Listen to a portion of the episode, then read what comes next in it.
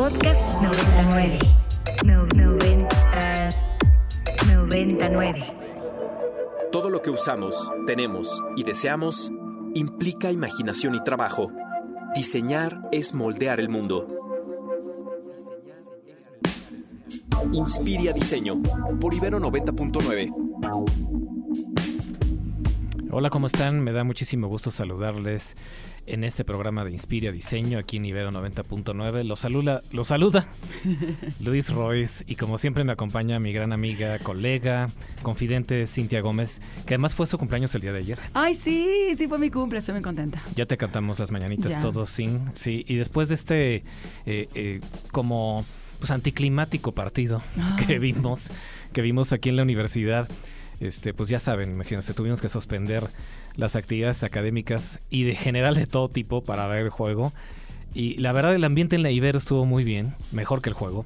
La gente, este, es, es por eso que el fútbol, ¿no? Es un deporte colectivo, ¿no? Es un deporte para verse en el celular, es un deporte para estar en el estadio. O sea, la gente te contagia, pues todo el entusiasmo que pueda haber.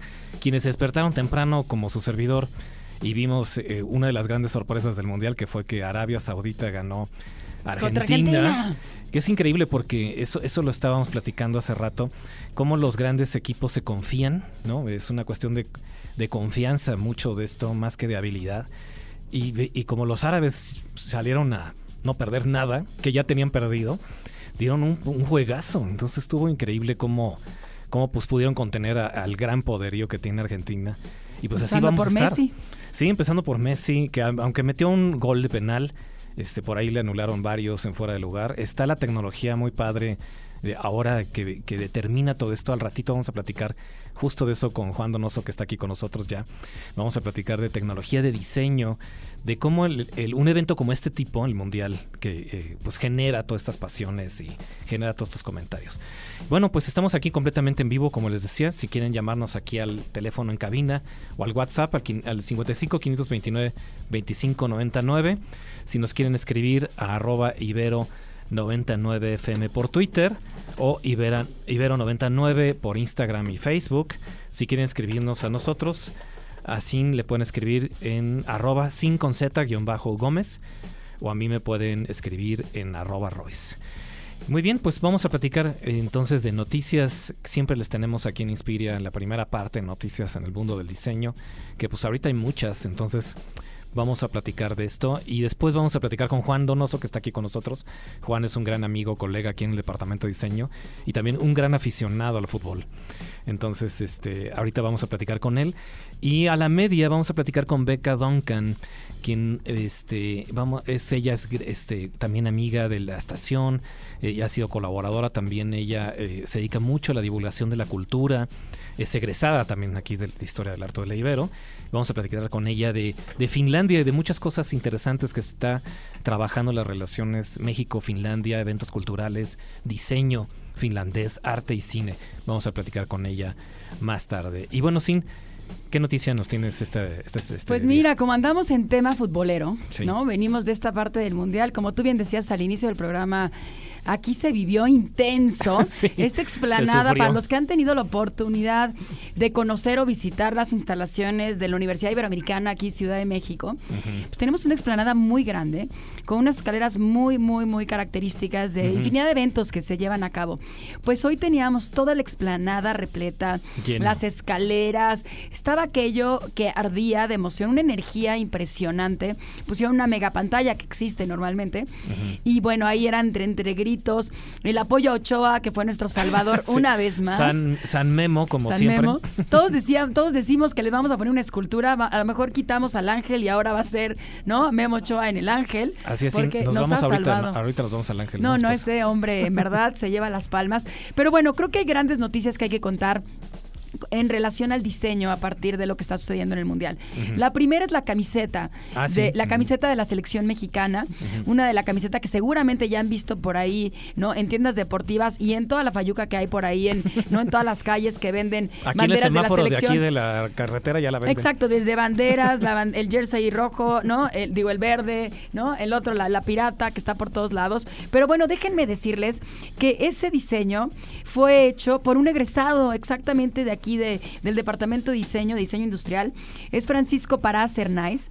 Él es el creador de esta camiseta. Él trabaja para la marca Adidas México y es manager Key City Activation ahí en, en Adidas. Y fue el que, el que diseñó este nuevo uniforme de la selección mexicana. Prácticamente lo que él está, lo que él, él explicó, ya lo vamos a tener en un Insta, Insta Live próximamente para que nos platique más. Pero lo interesante de estas camisetas es que él dice que se inspiraron en la dualidad que se vive en este tipo de torneos. Pues realmente lo que, lo que aseguró fue eh, que la afición puede pasar de la euforia a la desolación totalmente, sí, ¿no? así es el fútbol. Nosotros como que siempre estamos en la euforia, pero de repente terminamos 0 a 0 y terminamos con una desilusión. O bueno, por lo menos hay algo de esperanza que podríamos, ¿no? En estos dos partidos que se vienen, jugaremos contra Argentina el próximo sábado. Sí. Estaremos Está duro. en esta euforia con mucha energía de los mexicanos. Pero bueno, él explicaba como esta parte de la euforia a la desolación por la que estamos pasando. Y para ello fue retoma, retomó todos los gráficos del penacho de Quetzalcoatl. Entonces prácticamente lo que dice es que pues, los mexicanos que participamos en un mundial pasamos prácticamente en estos estados de ánimo y él lo quería resaltar con esta iconografía, ¿no? De, de del penacho de Quetzalcoatl. Así que bueno, si se van a comprar alguna camiseta, compren eso porque están apoyando al diseño mexicano si es que quieren transformar su look de los jerseys. Y otro que me pareció bien interesante, Royce, no sé si te enteraste, de la selección danesa. Cómo la selección Mm, danesa presentó unos jerseys hechos por, por la marca Hummel. Y lo que hicieron ellos es un acto de protesta. Mm, sí. Ellos fueron, ellos fue un país que desde que se lanzó esta, eh, pues esta información, ¿no? O esta noticia que, que este mundial iba a ser en Qatar, se manifestaron muy en contra de que Sí, fuera en ese país por, por la violación a los derechos humanos y también por toda la parte de, ya que se estaban construyendo los estadios, la cantidad de personas que murieron en la construcción de estos, estos estadios. Y fue por la falta de seguridad y la falta de derechos humanos que hemos estado viendo constantemente en los medios de comunicación. Hemos visto pocas mujeres en los estadios, ¿no? Sí, Cuando sobre hacen todo esas este, tomas. de los países árabes. Por Sí, supuesto. Sí, claro, porque están todos los turistas que no Sí, tienen ningún llegan problema. de Argentina habían muchas este, Mexicanas ahorita que, que- que pudimos ver el video, el, Sí, el pero partido. ¿Recuerdas que hace unos, hace unos años este, no podían ir a entrar a los Claro. estadios? Ajá. Hasta hace poquito pudieron entrar las mujeres. Esto una restricción fuerte hacia toda la, la equidad que pudiéramos tener, ¿no? Eh, De género que estamos buscando y que se busca en el mundo entero. Y ellos van contracorriente en esta, en esta decisión. Y bueno, lo que hicieron los, los daneses no solamente es un acto de protesta, sino que también retomaron una inspiración de la Eurocopa 92 en donde ganaron. Dijeron, tenemos, si nosotros no tuvieron un un éxito, bueno, más bien un éxito futbolístico en esa en esa Eurocopa, quisieron retomarla, ¿no? Y sobre todo, no sé si tuvieron la oportunidad de ver estos jerseys, pero lo que hicieron como protesta es que no se ve el escudo. Tienen un jersey color rojo y un jersey color negro. Y en esos jerseys lo que hicieron fue poner el logotipo al mismo tono que la camiseta. Sí. Entonces prácticamente no alcanzas a ver nada, ¿no? Se ve un jersey en un color monocromático y por lo tanto están manifestándose a partir de todo lo que son los principios danes. La FIFA habló con ellos, Royce. Sí. O sea, habló y les dijo, oigan, Sí, es una penalidad, digamos, ¿no? Exactamente, tienen que Tiene que portarlo, ¿no? aparecer. Tiene que aparecer. Ustedes no pueden salir con este con este uniforme, pueden no Entre- ni entrenar con este mismo. Y al final, pues la, la selección danesa se ha mantenido firme ante ante esta pues, a este manifiesto que hizo la FIFA la FIFA por esto. Pero lo interesante a resaltar aquí es cómo el diseño y la indumentaria comunican. O sea, Sí, realmente hemos hablado muchas veces de que, de que todo lo que portamos nos da una identidad y una identidad como, como país, como cultura, como personas, como tal, en donde estamos. Y aquí claramente, dentro del Mundial, también puedes tomar una, una postura ante ciertas situaciones que pueden estar violentando los derechos como tu propia nación, ¿no? O manifestarte en contra de lo que está sucediendo en, en estos países que todavía siguen reprimiendo los derechos humanos, tanto de trabajadores como, como de las mujeres, ¿no? Entonces, me parece bien interesante cómo a través del uniforme de una selección puedes generar este mensaje. Yo creo que en México hablamos, como decía, este uniforme que, que hizo este egresado de la carrera industrial. ¿no? Este chavo, ay, se me fue su nombre, Francisco Parás. Francisco, sí. Francisco Parás. Este, pues al final está tomando, ¿no? Todo, toda la inspiración de Quetzalcoatl y la iconografía y la dualidad de sentimientos, pero pues es más como un sentimiento más, más de, de fútbol, ¿no? Como emocional. Pero en el otro hay una postura bien fuerte, ¿no? Sí. En donde va mucho más allá de, de simplemente el evento futbolístico y de armonía Exacto. y de convivir, ¿no? Sí, que es, este, es, es así como dice Sin, este, no solamente es el fútbol lo que se está viendo.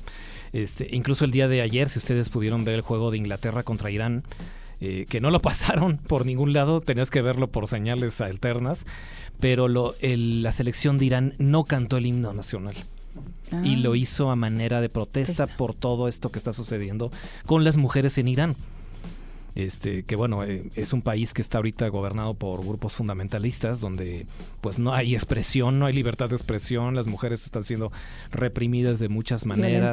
Claro. Tenemos este caso terrible de esta chica que, que murió, ¿no? A causa de, de una represión por la policía moral iraní. Y bueno, todo el- la selección nacional, los 11 jugadores no cantaron el himno.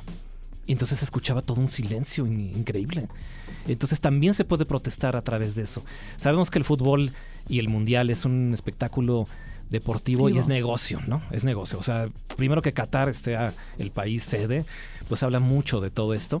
Pero poco a poco, ¿no? Ahorita que comentas, es muy interesante esto que comentas del uniforme de Dinamarca. Y justo sí, se nota.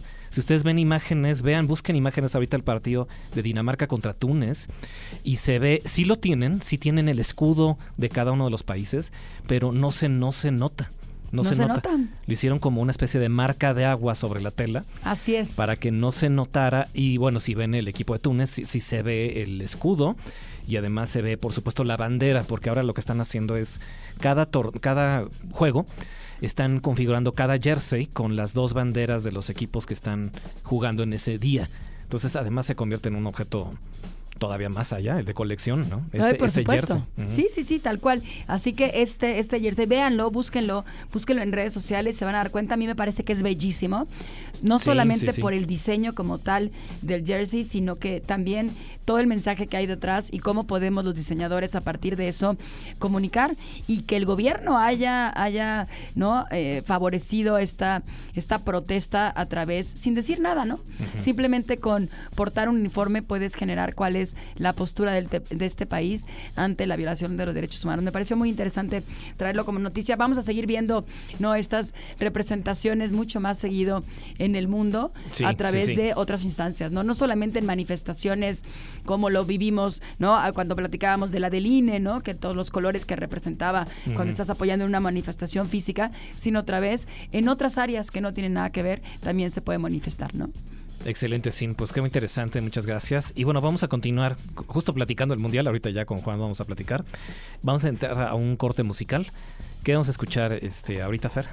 Vamos a escuchar Sunset, el nuevo sencillo de la artista Caroline Polachek, que es americana y hace pop indie y alternativo. Excelente, estamos aquí en Inspira Diseño Nivel 90.9.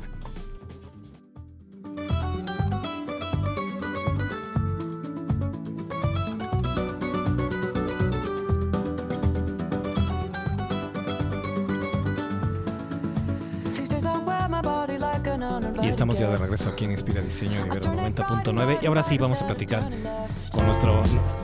Eh, Ay, ¿qué tal, eh? Escuchamos música. eh. Eh, es eh, que sí, así vamos- entra, era la así entra recepción de. Juan. Sí, entra sí, sí. bailando a la estación. Sí, así es. Bueno, pues este ya está aquí con nosotros Juan Donoso, que es gran amigo, colega aquí en el departamento de diseño. Ya hemos platicado con él en varios Inspiria con Juan acerca de tecnología, diseño, pero ahora vamos a platicar justo del momento que estamos viviendo, que es el mundial. Eh, este Juan, pues tú además de ser este académico aquí en la Ibero, y ser ingeniero y eh, gustarte todas estas partes del, diseño, pues eres muy aficionado al fútbol, ¿no? Te gusta mucho y todo lo relacionado con él. ¿Tú cómo estás, cómo estás viendo ahorita eh, este mundial? Que ya como hemos comentado, pues no es normal, no ha sido normal este mundial. ¿Cómo, cómo lo has visto tú desde tu punto de vista?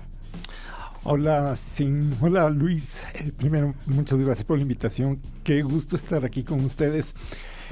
Pues mira, ha sido un mundial, eh, yo, yo diría como sui generis, ¿no? Porque primero, eh, por todo, todo esto que ya tú lo comentabas, todo este ambiente de Qatar, de su religión, eh, el, el, hecho de que sea un país pequeño, justo hace un momento lo comentábamos mientras veíamos el partido, que la gente no tiene dónde llegar, o sea, parece que la capacidad de los estadios Claro. es mayor de la capacidad de alojamiento que pueden tener hacia todos los turistas que van a Qatar. Entonces, es sui generis. Ahora, desde el punto de vista ya como evento, pues eh, yo lo veo bien. Bueno, son apenas eh, poquísimos partidos. Tuvimos uno el domingo, este ayer tres partidos, son cuatro, este rato ya van tres, son siete, siete partidos de todos los partidos que vamos a tener. Y como que estas cosas aparte, como que quizás van saliendo a poquito. Esperemos que no salgan, esperemos que no, que no este, nublen la fiesta del mundial, pero puede ser un mundial sui generis por toda esta situación ¿no? y todo lo que se ha comentado antes de, de cómo Qatar llegó a ser sede y todo eso. Sí, bastante, bastante, bastante polémico el que haya sido Qatar. Uno, Qatar y dos, noviembre. ¿no? Sí. O sea, todos acostumbrados a, en el mundo entero a que el mundial se, se hacía en verano para unos, inviernos para otro. Y de repente en noviembre, ¿no? Ya cuando estás a punto de salir, ¿no? Como de vacaciones, como que todo el mundo está ya contemplando eh, las vacaciones de diciembre. Y de repente te cortan, ¿no? El tema laboral, el tema de la logística en un país árabe. Creo que ha sido complicado, ¿no? El ambiente creo que también en México yo no lo veo tan efusivo como en otros años. No, claro, los que son futboleros están totalmente metidos y estaban esperando y a dónde lo vamos a ver.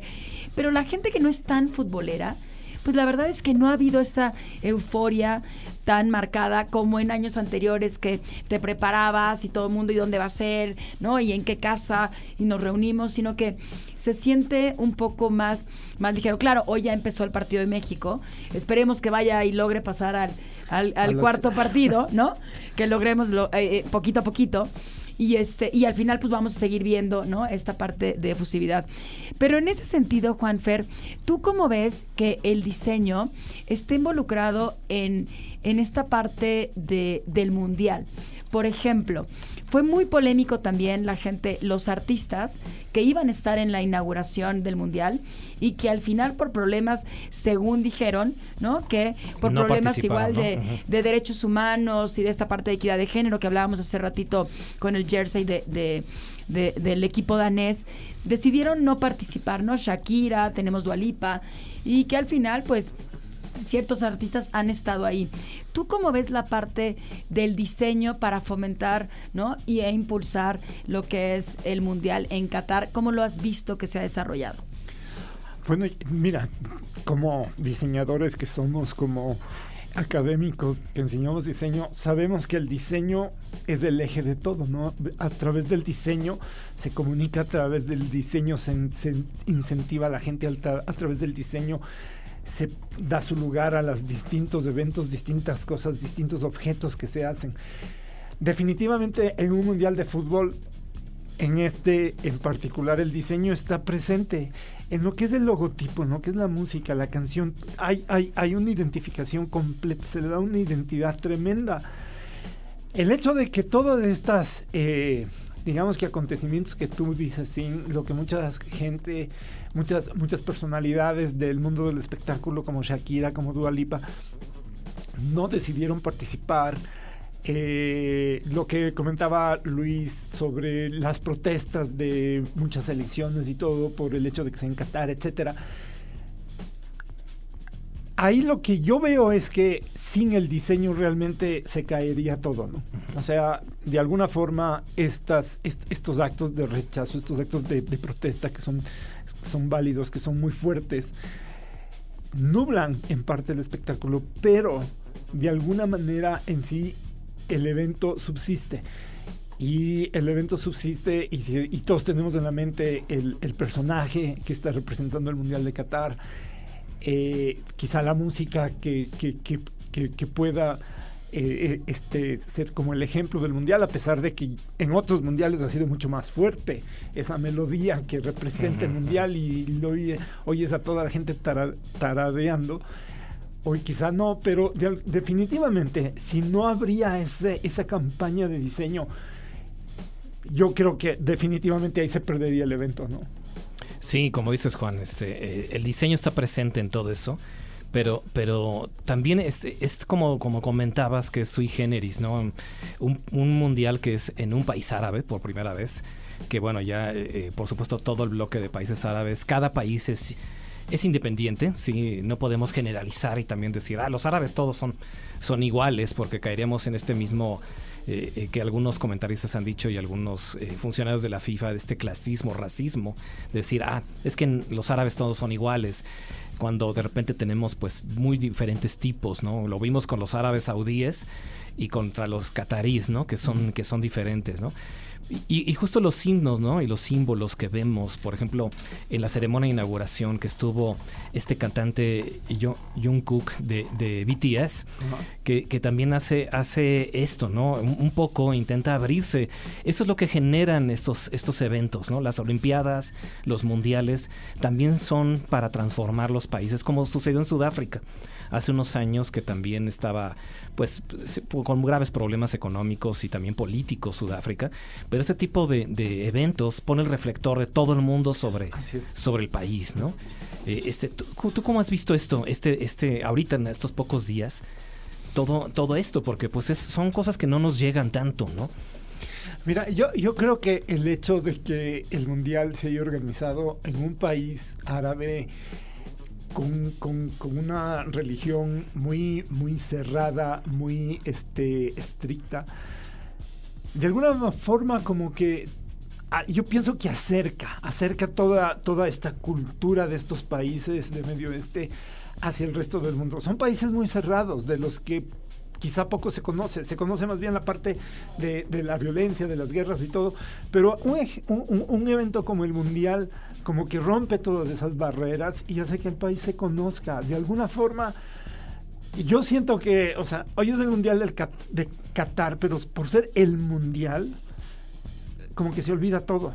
Y de alguna forma a mí me parece que el que haya habido la oportunidad de que un país de este sector del mundo tenga, eh, sea sede del Mundial y que se lo conozca, pues está bien. Yo, el- el- yo, yo lo veo al Mundial como un evento de acercamiento de la humanidad entera, ¿no? Es este mes donde todos nos olvidamos de los problemas, de lo que estamos viviendo, de la política, y toda, toda la gente está con la emoción de los partidos.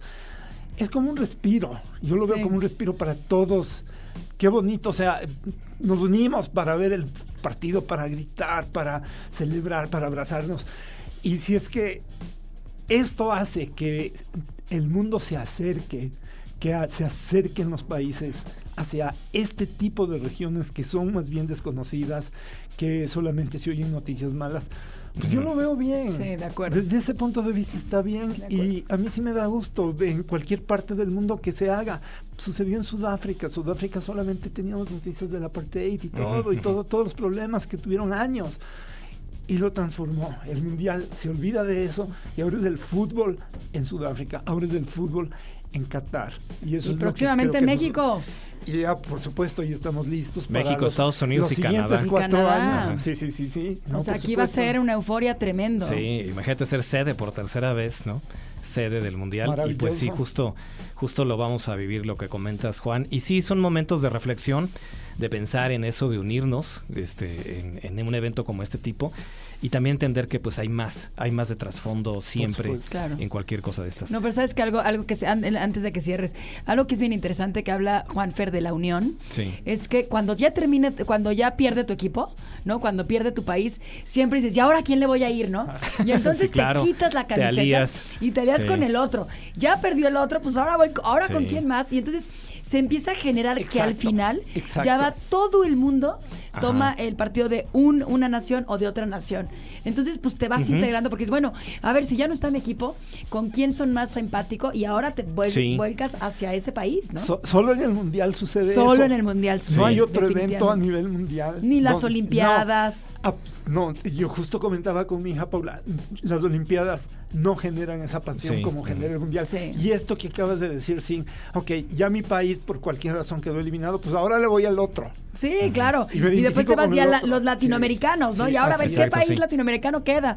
Y ya después dices, bueno, pues si no me voy ya por otro, ¿no? Latino de allá de Europa, entonces si queda Italia, bueno, Italia no ni siquiera pasó. España. No, Sí. España o así. Y la verdad es que se genera algo bien, bien Lo oí- y interesante. lo oí el sábado, que bueno, yo como ecuatoriano y mexicano que soy, me emocionaba mucho.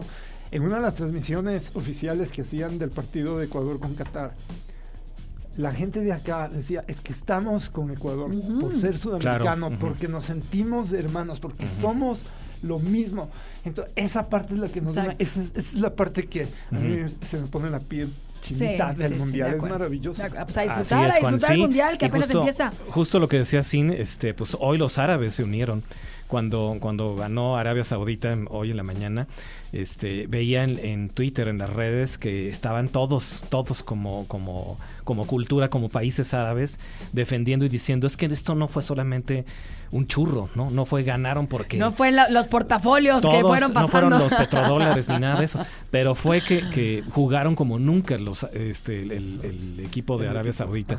Ojalá que así juguemos el sábado, este Juan, con, Ojalá. contra Argentina. es que los pero sí, como dices, el, los argentinos ya que los derrotaron van a venir van con venir tocho. Bravos, ¿no? Pero como dices, el, el domingo todos éramos ecuatorianos, Juan. Muchas gracias. Y, y miren, las cosas difíciles son las que más se, se valoran. Así que el partido con Argentina, de México contra Argentina, va a ser muy sí. difícil. Pues se lo va a va- valorar mucho. El partido de Ecuador, que viene luego con Países Bajos, va a ser muy difícil. Se lo va a va- valorar más porque vamos a ganar los dos partidos. Eso, Excelente, así Juan. se habla. Así pues se muchísimas habla. gracias, Juan. No, Juan. Ferdonoso, ac- académico aquí del Departamento de Diseño, este especialista, ya saben. En- en- al rato que en la barra le llamen a Juan para que den unos comentarios ahí acerca del fútbol. Y pues muchísimas gracias. Bueno, nos vamos a ir al corte de la media y seguimos aquí en Inspira Diseño en Ibero 90.9. Un momento para la lluvia de ideas y después poner las manos en acción. Inspira Diseño por Ibero 90.9. Ya estamos de regreso aquí en Inspira Diseño. Escuchamos el extracto de la semana. ¿Qué escuchamos, Fer? Para el extracto de hoy escuchamos la canción Twin Flame de Waze Blood y forma parte de su quinto álbum de estudio que se llama And in the Darkness Hearts Aglow. Salió el 18 de noviembre y esta artista, que es de Estados Unidos, está haciendo un tour mundial para poder presentar este nuevo álbum a su público. Excelente, Fer, muchísimas gracias. Y ya está aquí con nosotros Becca Duncan. Becca, ella es amiga, es historiadora del arte aquí egresada de la Ibero, pero también es divulgadora de la cultura, de, de todo lo que tiene que ver con, el arte, la cultura popular, todo lo que tiene que ver con, con exposiciones, eventos. Ella ha sido curadora, gestora en múltiples exposiciones aquí en, en el país, pero además también ella es, este, es, es como, está muy interesada también en, en- en justo en todas estas manifestaciones que tienen que ver con, con la cultura, pero también de los países. Y justo invitamos a Beca porque hay varios eventos que están relacionados con Finlandia. Ustedes van a decir, bueno, México y Finlandia, sí, estamos muy lejos unos de un país del otro, pero hay muchas cosas que se están ahorita celebrando en el país que tienen que ver, por ejemplo, este día hoy se inaugura un ciclo de cine finlandés en la Cineteca Nacional y también no- nos, nos- se nos, nos acerca mucho, justo nosotros como, como diseñadores, justo por el diseño finlandés. O sea, si ustedes eh, eh, nada más investigan tantito, googlean el diseño en Finlandia, es muy característico todo el- diseño nórdico, que lo tenemos como países como Suecia, como Noruega, pero por supuesto Finlandia, Álvaro Alto, hay grandes diseñadores este, finlandeses y también justo ahora, ¿no? Ahora estamos viendo mucho desarrollo en, en cuanto a la tecnología, la tecnología que sale de Finlandia, seguramente ustedes se acordarán quienes tienen más de 25 años, de Nokia, ¿sí? 30 años, de esta gran compañía, que todavía los finlandeses siguen, siguen añorando mucho Nokia. Qué tristeza. Yo creo que todos anhelamos Nokia, ¿no? Sí, Nokia, por supuesto, el sonidito. Ahorita ya lo tengo en, el- en la mente. Y bueno, y bueno, justo, justo vamos a platicar de todo esto. Y gracias, Beca, por estar aquí con nosotros. Hola, no, pues gracias por la invitación. Yo muy feliz de platicar de cualquier tema, pero sobre todo de Finlandia, que ya sabes que tiene un lugarcito muy especial en mi corazón. Excelente, Beca, muchísimas gracias. Oye, pues tú cómo ves esto, mira, justo ahorita estamos viendo mucho este acercamiento, pero ya lleva un tiempo, ¿no? De, de, de- de- la- bueno, no solamente la embajada de Finlandia en México, sino también todos estos eventos que se están desarrollando. ¿Cómo ves esta, esta aproximación que tenemos al arte, a la cultura finlandesa? ¿Cómo, cómo la ves aquí en México? Sí, pues creo que efectivamente ha sido algo de, de varios años. Yo diría que mínimo 20 años. Eh, los finlandeses han estado muy presentes, como bien dices, sobre todo en el ámbito del diseño. Ha habido grandes exposiciones de diseño finlandés aquí en México, sobre todo en el Franz Mayer, no sé si lo recuerdan, pero hubo Sí, exposiciones de Marimeco, de eh, Alvar Alto, que lo mencionaste por ahí, Tapio Virkala, un gran diseñador de- en vidrio. Entonces, eh, creo que sí ha habido mucho acercamiento, pero sobre todo eh, este año y en estas semanas, como bien dices, hay muchas actividades, porque este año celebramos 85 años de relaciones diplomáticas. Así que la embajada está haciendo un esfuerzo por eh, pues celebrar este aniversario con algunas actividades cu- culturales, entre las que destaca desde luego este ciclo de cine finlandés que tú ya nos comentaste que eh, se inaugura hoy en la Cineteca Nacional. Y fíjate que las tres películas que traen creo que pueden ser de mucho interés para quienes nos escuchan, para quienes eh, se dedican al diseño o son, como yo, simplemente amantes del diseño, porque eh, las tres películas están enfocadas en mujeres que jugaron un papel importante en este ámbito desde distintas perspectivas. Hoy eh, va a estar una película sobre Tove Jansson, que Tove Jansson quizá no le suene mucho su nombre, pero estoy segura que ubican a sus personajes, porque ella creó a los Moomin. No sé, los que son millennials como yo, si se acuerdan que en Canal 11 los ponía. Los Moomin, claro. Sí, increíbles. Crecimos viendo las, las caricaturas de los Moomin, que son estos trolls, ¿no? Muy típicos de la cultura nórdica. Y bueno, Tove Jansson era, eh, pues principalmente una artista visual, artista plástica, ilustradora, ¿no? Porque los libros de los Moomin vienen siempre ilustrados, pero también eh, escribió estos libros, ¿no? Entonces una mujer, la verdad, eh, de, un, de una creatividad desbordante, de un gran talento, y eh, pues esta es una película biográfica que por cierto fue premiadísima internacionalmente, salió en 2020, pues se tardó en llegar. Luego eh, van a tener otra película eh, dedicada a Maya Isola, que Maya Isola es una de las grandes diseñadoras textiles, es la creadora de algunos de los estampados más icónicos de Marimeco, que es esta eh, empresa eh, de diseño textil muy importante finlandesa. Y finalmente un documental sobre Álvar Alto y su esposa, ¿no? El rol que también jugó su esposa en la, la creación de Álvar Alto como arquitecto y diseñador. Hola, ¿cómo, cómo estás, Beca? Te saluda Cintia Hola, Gómez. hola. Mucho gusto por tenerte aquí en el programa. Oye, dijiste diseñadora textil y me brincó así, o sea, los ojitos. Conozco muy bien a Marimeco, pero cuéntanos un poquito más de, de esta diseñadora que dices que va a ver el documental. ¿Dices Maya Isola?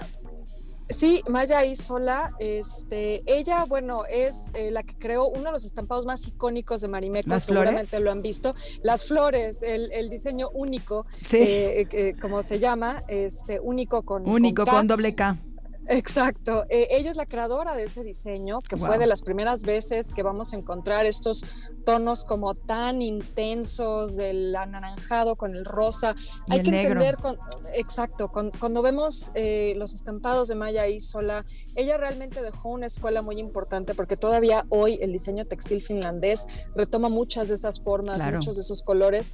Hay que entender también el contexto en el que habitan los finlandeses. Es un lugar donde seis meses al año hay un frío terrible, hay una Y oscuridad, ¿no? total. Sí. Sí, total, total. Exacto, el Que fíjate- es gris, ¿no? La gente busca meter color a sus casas. Sí, claramente lo vivimos en pandemia, ¿no? O sea, creo que cuando sucedió lo de la pandemia desde el 2020, lo que, lo que buscaba la gente era vestir de color sus casas, ¿no? Hablábamos de que hubo un boom por los huertos, huertos urbanos, por llenar las habitaciones con plantas, por toda esta tendencia de mobiliario con color y claramente los países nórdicos conocen toda esta expresión que, que al final, pues el siempre estar nublado, el vivir de noche la mitad de- del año. A mí me tocó ir a un campamento muy chiquita a los 10 años a Finlandia, en donde estuve en verano, mes y medio, y era impresionante porque todo era de día. Y entonces te querías dormir y era como si fueran las De 12 del día. día y tú decías, oye, espérame, pues no me quiero dormir. Y entonces lo que hacen es que todas las habitaciones o los dormitorios en donde estábamos todos los niños, pues tenían todas estas persianas que te obscurecían el cuarto y te decían, te tienes que dormir porque ya son las 12 de la noche, ¿no? Y entonces obscurecían todo para poderte dormir. Y me puedo imaginar un invierno en Finlandia donde pues todo es oscuro y lo que estás buscando son estos colores en los textiles que te pueden, que te pueden ayudar a sonreír un poco, ¿no? Este colorido, esta falta de colorido que en México es difícil de entender porque nosotros vivimos con un colorido, ¿no? Tácito en, en todo lo que son la indumentaria, los textiles, las frutas, vas a un mercado y encuentras las frutas, o sea, todo, tenemos demasiado color y vivimos con ese color y siempre eh, tenemos un clima maravilloso, pero está muy interesante. Esta, este documental va a estar en la Cineteca Nacional. ¿Beca? ¿Te perdimos? Creo que perdimos a Beca por unos segundos. Seguramente Sí, ahorita estará. ahorita en Pero va, fíjate, se está- se está algo, algo bien interesante, Royce, que estaba checando de Finlandia. Finlandia se ha caracterizado por toda esta parte de innovación en la educación fuertemente. Claro, sí, es, es, es- famosa Finlandia por su sistema Eh, educativo. claramente lo hemos visto y son, fíjate, son es uno de los 10 países más innovadores en el mundo que se ha es referentes de cómo utilizar la tecnología para avanzar como sociedad y se centran en una política educativa de aprendizaje continuo y tienen cuatro pilares bien interesantes que ha hecho que transformen toda esta parte de la educación. Por un lado, lo que dicen es lifelong learning, que quiere decir aprendizaje a lo largo de la vida.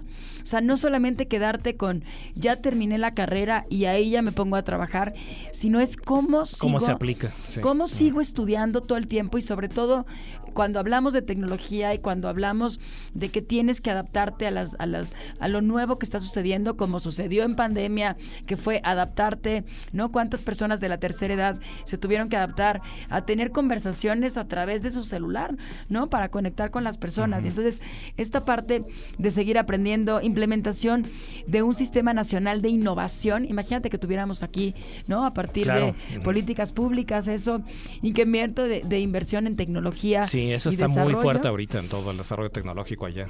Y por último, lo que acabamos de decir, toda esta parte de información y conocimiento, ¿no? Vemos como la parte, el invertir en, en, en lo que es la, la educación, pues al final crea todos esos frutos. Pero ya regresamos con Beca, ¿no? Ya está por ahí.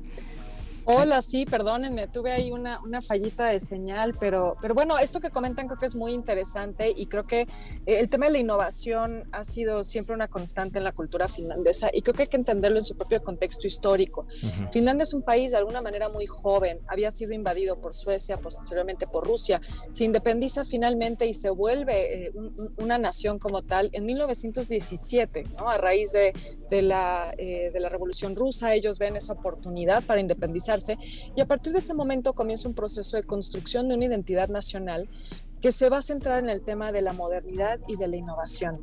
Eh, eso va a ser un tema importantísimo que se va a ir impulsando eh, de una manera, eh, por un lado sí, con, con este espíritu como de creación de un nuevo proyecto de nación pero también es de una manera orgánica en la que la propia gente va adoptando esto, ¿no? Y precisamente en ese contexto tenemos que entender, por ejemplo, el diseño, ¿no? El diseño surge como una manera de posicionarse como una nación moderna a partir de su independencia, pero también este espíritu innovador. Lo innovador no solo es usar tecnología, innovador es también pensar, pensar las cosas de una manera distinta, ¿no? Por ejemplo, hace un momento hablábamos de Marimeco. Para muchos les, les sorprenderá pensar una marca, eh, una, una empresa fundada justo después de la Segunda Guerra Mundial, ya estaba pensando, por ejemplo, en hacer estampados sin género.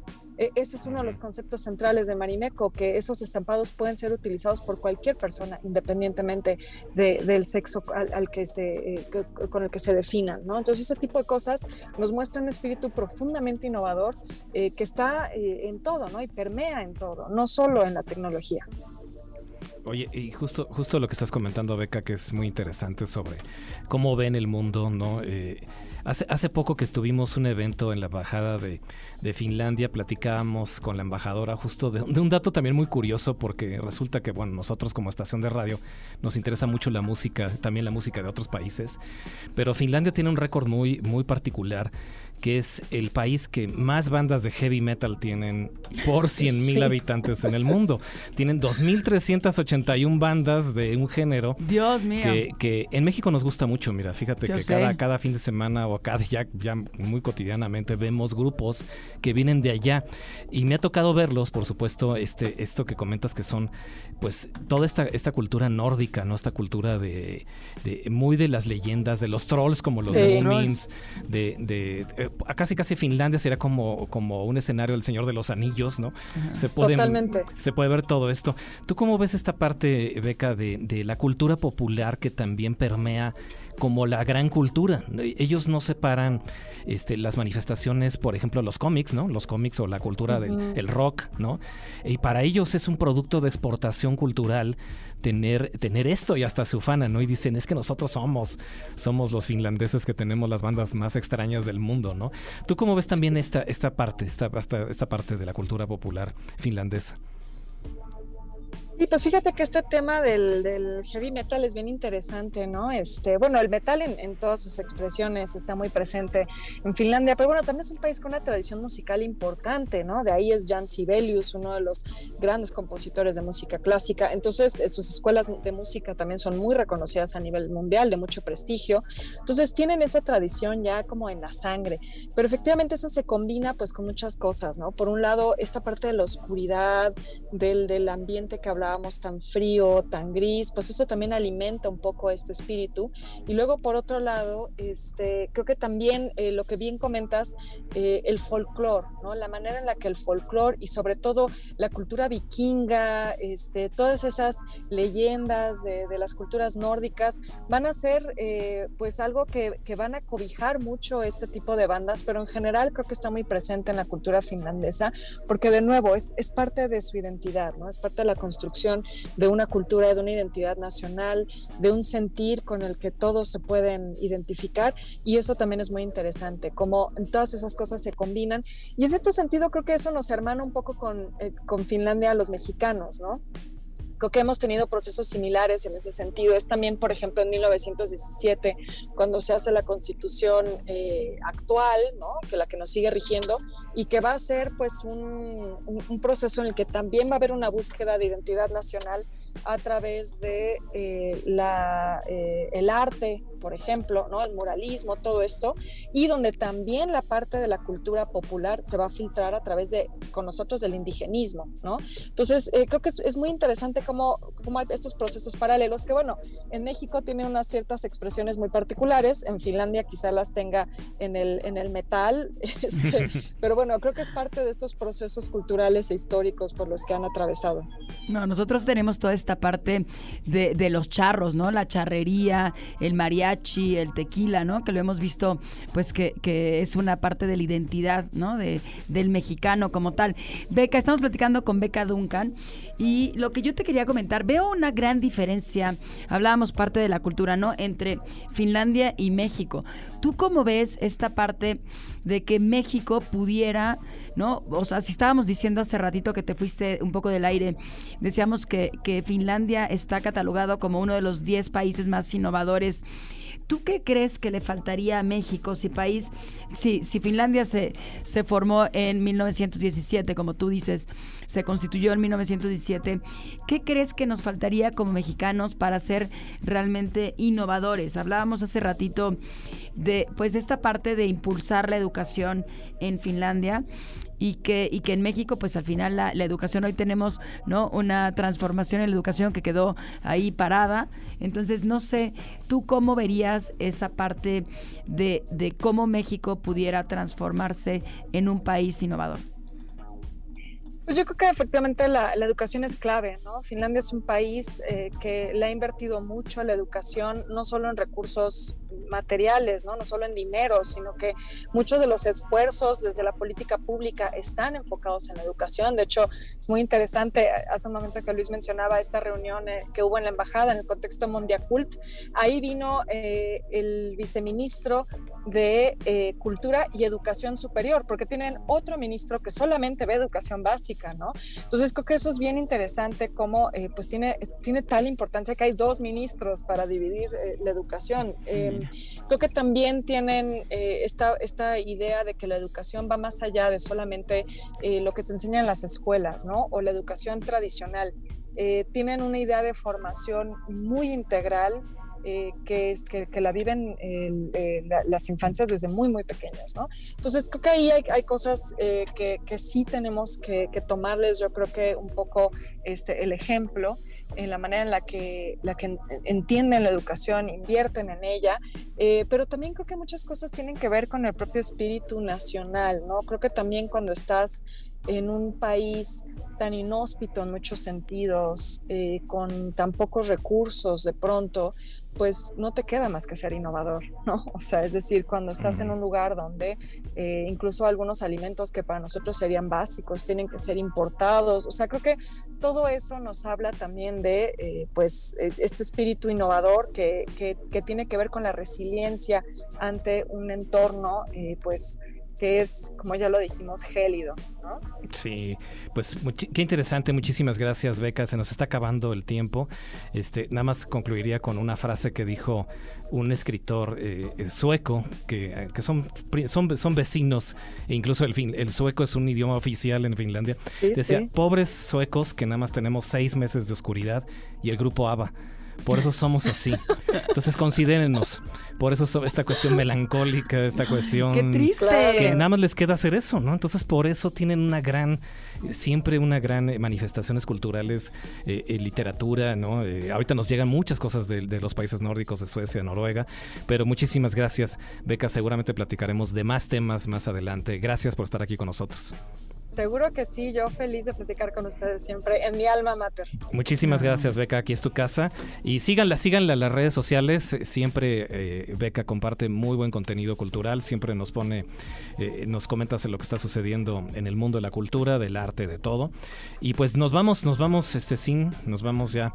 Nos vamos, hasta la este, próxima semana. Gracias, gracias, Sin, gracias, Fer. Eh, gracias a Juan, que también estuvo con nosotros. Gracias a Agustín, que está aquí en los controles.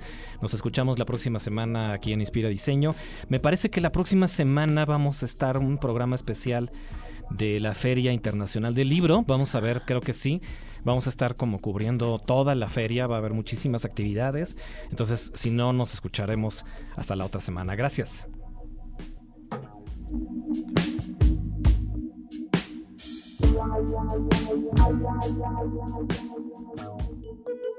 Todo lo que usamos, tenemos y deseamos implica imaginación y trabajo. Diseñar es moldear el mundo. Esto fue Inspiria Diseño por Ibero 90.9.